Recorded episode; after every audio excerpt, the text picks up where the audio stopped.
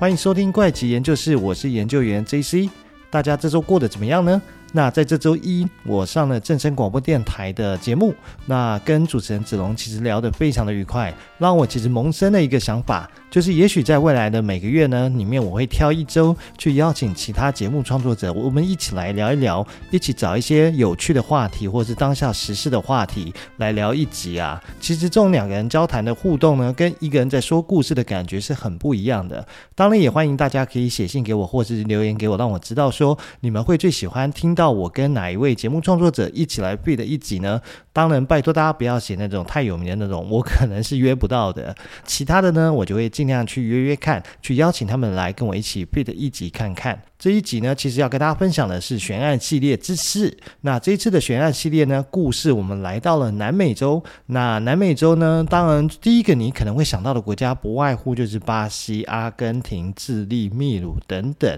一般而言，我们对南美洲的印象应该就是很热、很热、很热，还有人都很热情奔放。在我印象中的南美洲的几个国家，我大概讲出来，除了前面刚刚讲过的巴西、阿根廷、智利、秘鲁以外，大概还有哥伦比亚等等。不过，整个南美洲其实有十二个国家，尤其是里面大部分的国家呢，他们都使用西班牙语，而其中的唯一一个大国呢，就是土地面积很大啦的大国巴西呢。他偏偏跟人家用的不一样，他用的是葡萄牙语。其实这一集呢，要讲的就是关于巴西的一件悬案事件哦。除了刚刚讲对于南美洲的这些印象以外呢，我另外还记得很清楚的，就是说，像是巴西每年都会有所谓的嘉年华会啊，它就是爱好奔放者一个表演的一个舞台。还有就是足球也都是巴西跟南美洲很多国家的强项啊，甚至有不少知名的足球运动员哦，他们就是出生在南美洲，非常有名的就是像马拉杜纳。然后还有内马尔，甚至是罗纳度等。以上呢，其实就是一个我对于南美洲很粗浅的一个认知哦。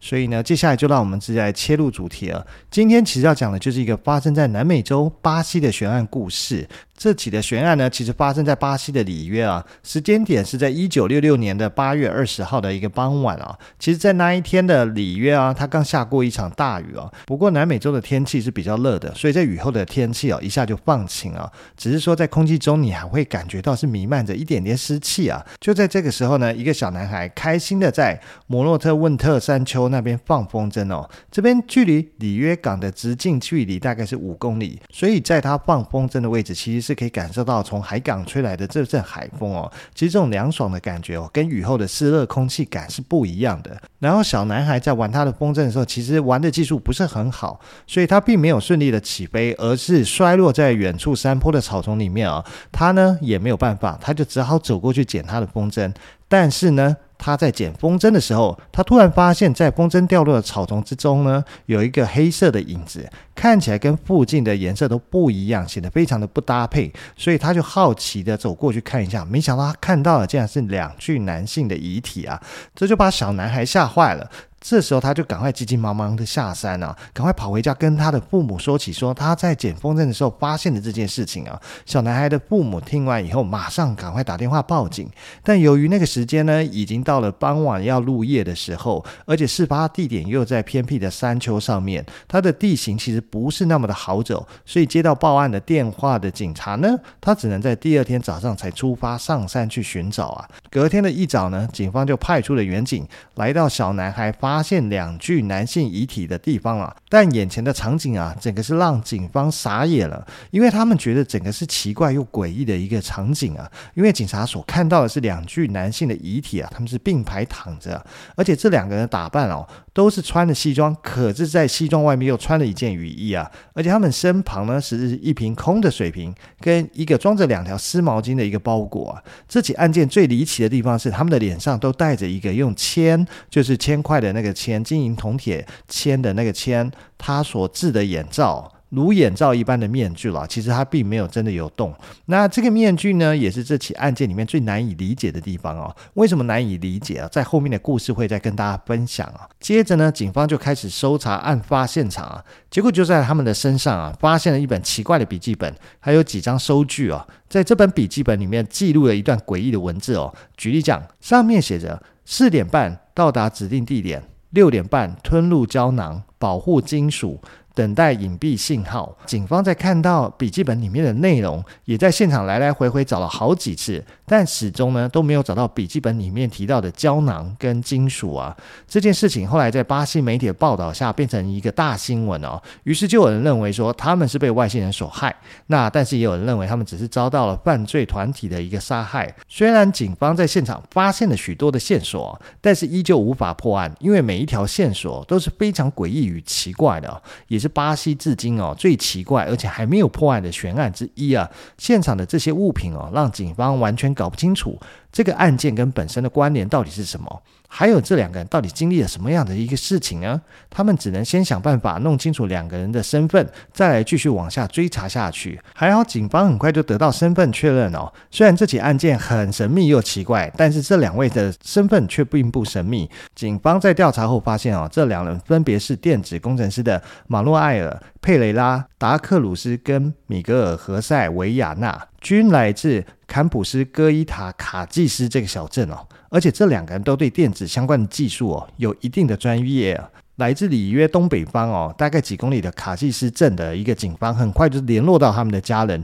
他们的家人就说，两个人从八月十七号从家里离开后，就再也没有接到他们的消息。两个人呢，曾经向家人表示哦，要出门购买工具跟一些电子零件哦，而且向家人说他们要去外地购买一些跟工作相关的材料。但是呢，米格尔在离家前还跟家人说，他要去完成一项重要的任务，但任务的内容不能向外人透露，需要严格的保密。于是呢，这两个人就坐着巴士离开了他们的小镇啊。那警方在调查两个人银行账户资讯后呢，也发现他们在出发前的当天哦，领过一笔大钱哦，他们身上就带着大笔的现金哦，一起离开了他们的小镇，来到了里约热内卢，后来城市的这个地点了。警方呢，后来在他们两个身上也有发现一些收据嘛，显示像当天下午的两点半左右，两个人乘坐了巴士来到尼泰罗伊市啊，并且在当地购买了两件雨衣啊，而且还在当地的酒吧啊购买了两瓶水啊。在警方后来的调查中啊，酒吧店员确认这件事情，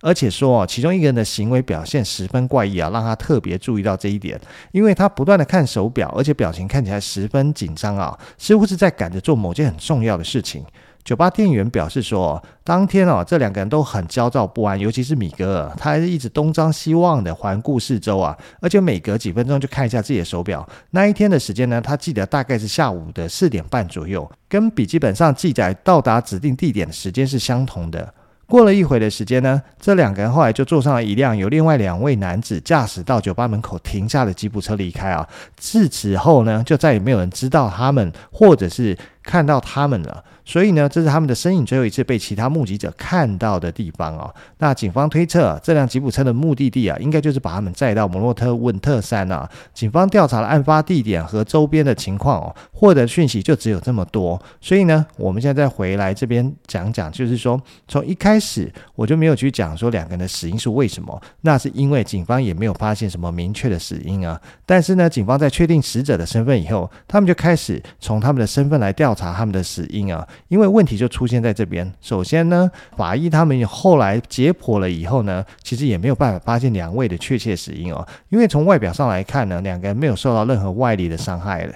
头上啦、身体啦或其他部分都没有被敲打、刺伤的痕迹，而且他们没有被勒死或者是闷死的痕迹，甚至是连一点挣扎的迹象都没有哦。那警方的调查人员在进行解剖后，却发现说，诶，他们的外表看起来像是睡着了一样，可是他们内脏的腐坏程度却是十分严重。根本就不像只是死亡了三天的一个时间啊，所以有一说，是当时的法医办公室因为太忙了，所以两位死者的遗体被送到警局后，并没有及时的进行冷冻啊，导致在后来进行检验的时候，两名受害者的内脏遗体就腐坏得很严重，无法进行可靠的一个测试啊，只能初步推断这两个人死因皆为心力衰竭啊。不过在这么短的时间内，因为没有对遗体进行冷冻，就会造成内脏严重的腐坏吗？由于我也不是相关的医学背景，这我不能确定。不过我在 Google 关于人体内脏腐坏的程度哦，它上面所显示的时间，其实它应该还是要超过大概两三天以上的时间才会造成比较严重的一个腐坏程度。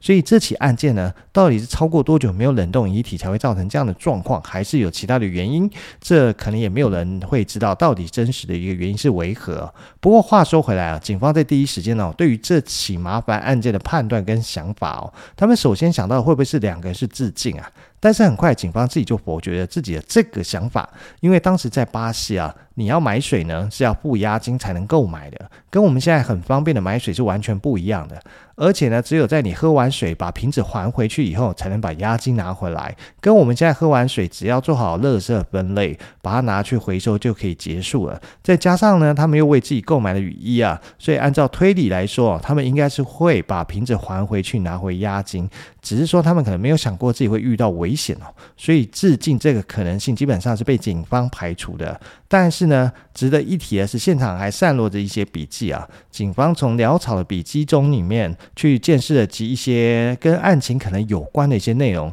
像这笔记本上面写的四点半抵达约定地点哦，就说明两个人来到这里不是临时起意，而是经过计划的。再来是六点半要吞下胶囊。这个胶囊呢，药效起好后呢，记好戴好眼罩，等待信号啊。虽然这句话的意思比较难以理解，不过警方的调查哦，因为它带来一个新的方向。只是比较遗憾的是，由于案发时间较长，加上在相关问题上面的耽误哦，工作人员没有人从死者的身体里面检测出所谓的残留药物是什么。在此之前哦，不少人都认为两个人是因故被歹徒挟持后，并被迫服下毒药。但这些内容的存在哦，直接否定了这种猜测啊。总而言之呢，在线索完全中断的情况下，里约警方哦，最终将此定案为一场自杀事件。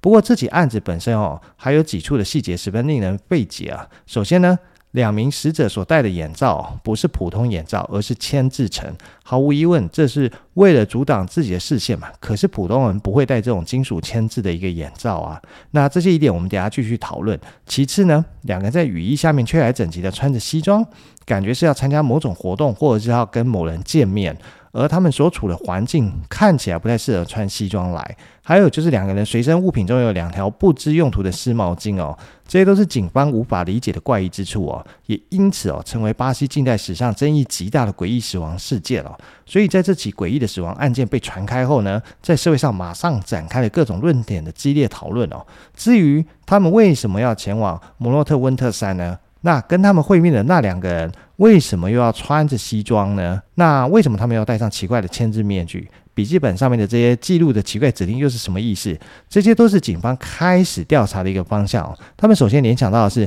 两名死者穿着西装。可是这个山丘的地形复杂，道路崎岖，其实穿西装来不但没有必要，还很累赘。所以呢，他们一定是为了要跟很重要的人拜访或者是一个见面。因为一般来讲，我们会穿西装都是为了出席一些正式的场合嘛。所以那一天呢，警方拜访了死者的亲友后，发现他们都倾向一个说法，就是那一天的死者可能是为了与外星人见面。但是呢，在调查过程中，警方呢，跟他们两位死者的一个朋友叫做埃尔西进行了谈话，他向警方表示说，他们三个人都加入了一个特异的组织啊。他其实这个特异的组织呢，其实讲白了就是跟外星人研究有关的一个组织啊。而且让人觉得诡异的是，这个组织所有的成员都是电子技术人员。他们在这个地区呢，进行了各种联络管道的试验哦。据说马诺埃尔跟米格尔死亡的两个月前哦，他们就在花园里面改造了某种装置啊，试图跟外星人接触啊。只是实验没有成功啊，而且还发生了爆炸。马诺埃尔的父亲和其他的亲友啊，都证实了有这件事情。而埃尔西认为呢，他的这两名好友啊，很有可能是在和一个不明飞行物会面后死亡哦。他说呢，组织的成员曾经一起看到过五分钟的不明飞行物体啊，而且他们在看到飞行物体离开后，还出现了刺眼的闪光跟巨大的爆炸声哦。不过警方是否认了这点啊。虽然埃尔西和其他当地人提出了所谓的超自然的理论啊，但警方呢，他们只是怀疑马诺埃尔跟米格尔很有可能只是参与了所谓的走私活动啊。不过根据一些调查显示啊，两个人对于放射线的狂热追求啊，到了一个非常疯狂的地步啊。还有笔记本上提到一些保护金属啊等等等的一些资讯啊，警方因此推测啊，他们可能只是想从非法渠道啊购买到放射性金属来完成自己的一些实验装置等等哦。按照这样的推测啊，两具遗体所戴的一个面具的作用啊，应该就是为了防辐射。但是我们想想看，我们在电影里面也看过，一般我们进入所谓的辐射区域啊，它应该是把整个人都包住啊，就算不包身体，你应该也是包整颗头嘛。那眼睛的部分可能只是用透明材质的材料露出啊，但两名死者却是相完全相反的一个保护自己的一个装置啊，他们是只遮住眼睛以外，其他地方都是暴露在外的，所以这跟所谓的防辐射这个论点来讲，似乎是有一点违背的。而且调查人员在搜索米格尔的车库的时候，不仅发现了他制作面具的工具啊，还发现了一本奇怪的书啊。让人值得注意的是，这本书上关于强烈亮度的内容都被标注了出来啊。那么这就可以说明他们戴着面具哦，是为了隔绝强光哦。所以呢，这两个人的目的呢，可能就是为了寻找或者是接触不明飞行物体哦。穿着西装呢，只是希望给外星人一个正式的印象啊。而携带自制的铅制的一个面具哦。它应该就是为了挡住飞船所发出的强光啊！但是这些调查结果依旧不能解释在笔记本中为什么要写下六点半吞入胶囊的细节，因为警方始终没有发现什么胶囊的存在。那么是不是胶囊已经被两名死者吃下呢？当时很多人认为笔记本里所描述的胶囊呢，其实就是 LSD 迷幻药物啊！这是目前致幻剂中迷幻剂中药力最强的其中一种。这边简单介绍一下 LSD 是什么。根据维基百科的解释啊。它叫做麦角酸二乙硫胺，那简称为 LSD 啊，是一种强烈的半人工致幻剂和精神兴奋剂啊。它由麦角酸中合成，对氧气、紫外线还有氯十分的敏感。纯净的 LSD 是一种无色无味，那味道呢微苦的固体啊。LSD 的一次典型剂量只有一百微克啊。相当于一粒沙子的重量的十分之一啊，能造成使用者六到十二小时的感官、感觉、记忆和自我意识强烈化与变化，还可被作为化学武器使用啊。而它原本是一种无色无味的液体啊，可以被制作成存在胶囊内啊，所以形式上呢就符合笔记中吞入胶囊的这个描述啊，就不用 LSD 的这个论点中呢，人们认为他们两个人呢是想通过。致幻剂来实现与外星文明的心灵感应啊！然而啊，这种说法是有漏洞的，因为大多数由 LSD 所引起的死亡事件，并不是由药物本身所导致，而是因为药物让他们产生了各种意外啊，而导致他们死亡。完全是因为过量致死的情况是非常的罕见。两人现场也没有出现任何明显的外伤。不过呢，更令人匪夷所思的是，笔记中对胶囊的记载啊，简直就像是医生开的处方签哦。上面记载着周日饭后一颗，周一早晨空腹服用一颗，周二饭后服用一颗，周三睡前服用一颗。这些记录啊，都非常的诡异啊。两个人在事发前按照规律不停的服用致幻剂吗？如果真的是这样，为什么两个人的家人都没有发现这些异常的地方？他们服用的到底是不是致幻剂？这当然是没有答案的。所以，虽然警方最终认为本案属于致敬啊，但在社会舆论上根本不相信这一说法，进而有其他揣测的说法。就像刚刚提到的，根据酒吧店员的回忆哦，他们两个人在酒吧买水时哦，表现出的紧张不安感哦，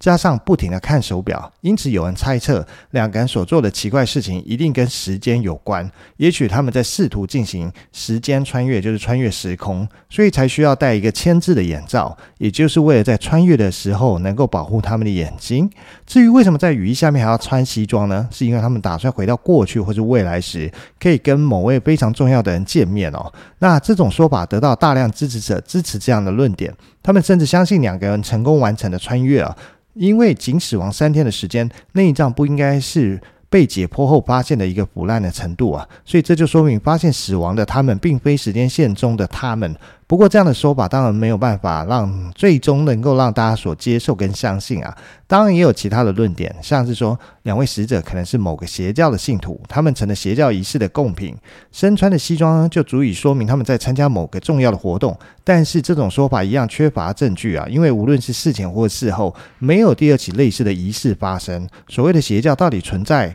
还是不存在，都是个问题。更多人认为啊，这两个人所作所为就是为了接触外星人，而且很有可能他们成功接触到外星人。会有这样的猜测哦，背后当然有它特别的历史背景缘故哦。因为从二十世纪的五零年代开始哦，这边的 UFO 目击事件就频频发生哦，尤其是外星人特别钟爱美洲啊。地球上相当一部分的 UFO 目击事件哦，都是发生在美洲地区。尤其在进入六零年代后，巴西也成了发生目击 UFO 的重点热点区域啊。一九六六年初，也是在里约的时候，那这边传哦，当地不但有发生集体目击 UFO 事件，甚至还有个人看到 UFO 坠毁。而且巧的是，根据两名死者家属所说。马洛埃尔跟米格尔真是狂热研究 UFO 的爱好者哦。他们不但笃信外星人一定存在，两个人还一块成立了一间工作室，专门用来研究外星人跟外星人接触的一个方法。所以，这个论点的支持者们相信哦，在外星人。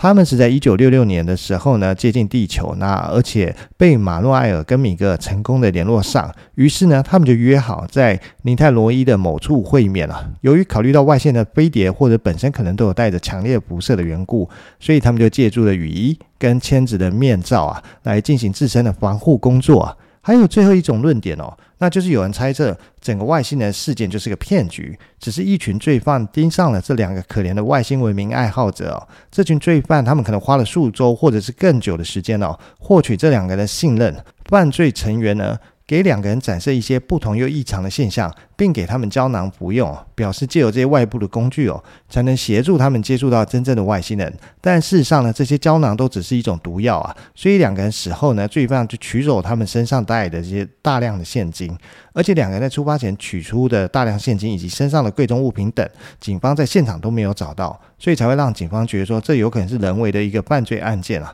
原因是在一九六二年的时候啊，也就是在这起事件发生的四年前，有一位叫做赫密斯的电子技术人员哦，也被发现死于里约的另外一个山顶，而被遗体附近也找到了一样有一个签字的面具啊，这似乎印证了这是一起关于犯罪案件的猜测啊。但最终因为没有其他的证据能够协助警方破案，所以虽然警方有这样的怀疑，但最终他们还是以自尽结案啊。所以值得一提的是，当年警方在清理现场的时候发现哦，虽然死者遗体被植被所覆盖啊，但附近植被多少出现了一些枯萎的现象。在许多年后，一名神秘学作家啊亲临现场去查探啊，发现那个地方的植被啊与周围能存在一定的不同之处哦，认为这边确实受过辐射的影响哦。以上就是整个事件的来龙去脉哦。不过如今哦，随着人类对自然科学的探索哦，还是有一定程度的困难哦，并不是所有的事情我们都有办法解。释跟解决哦，就好像苏格拉底曾经说过，就是说，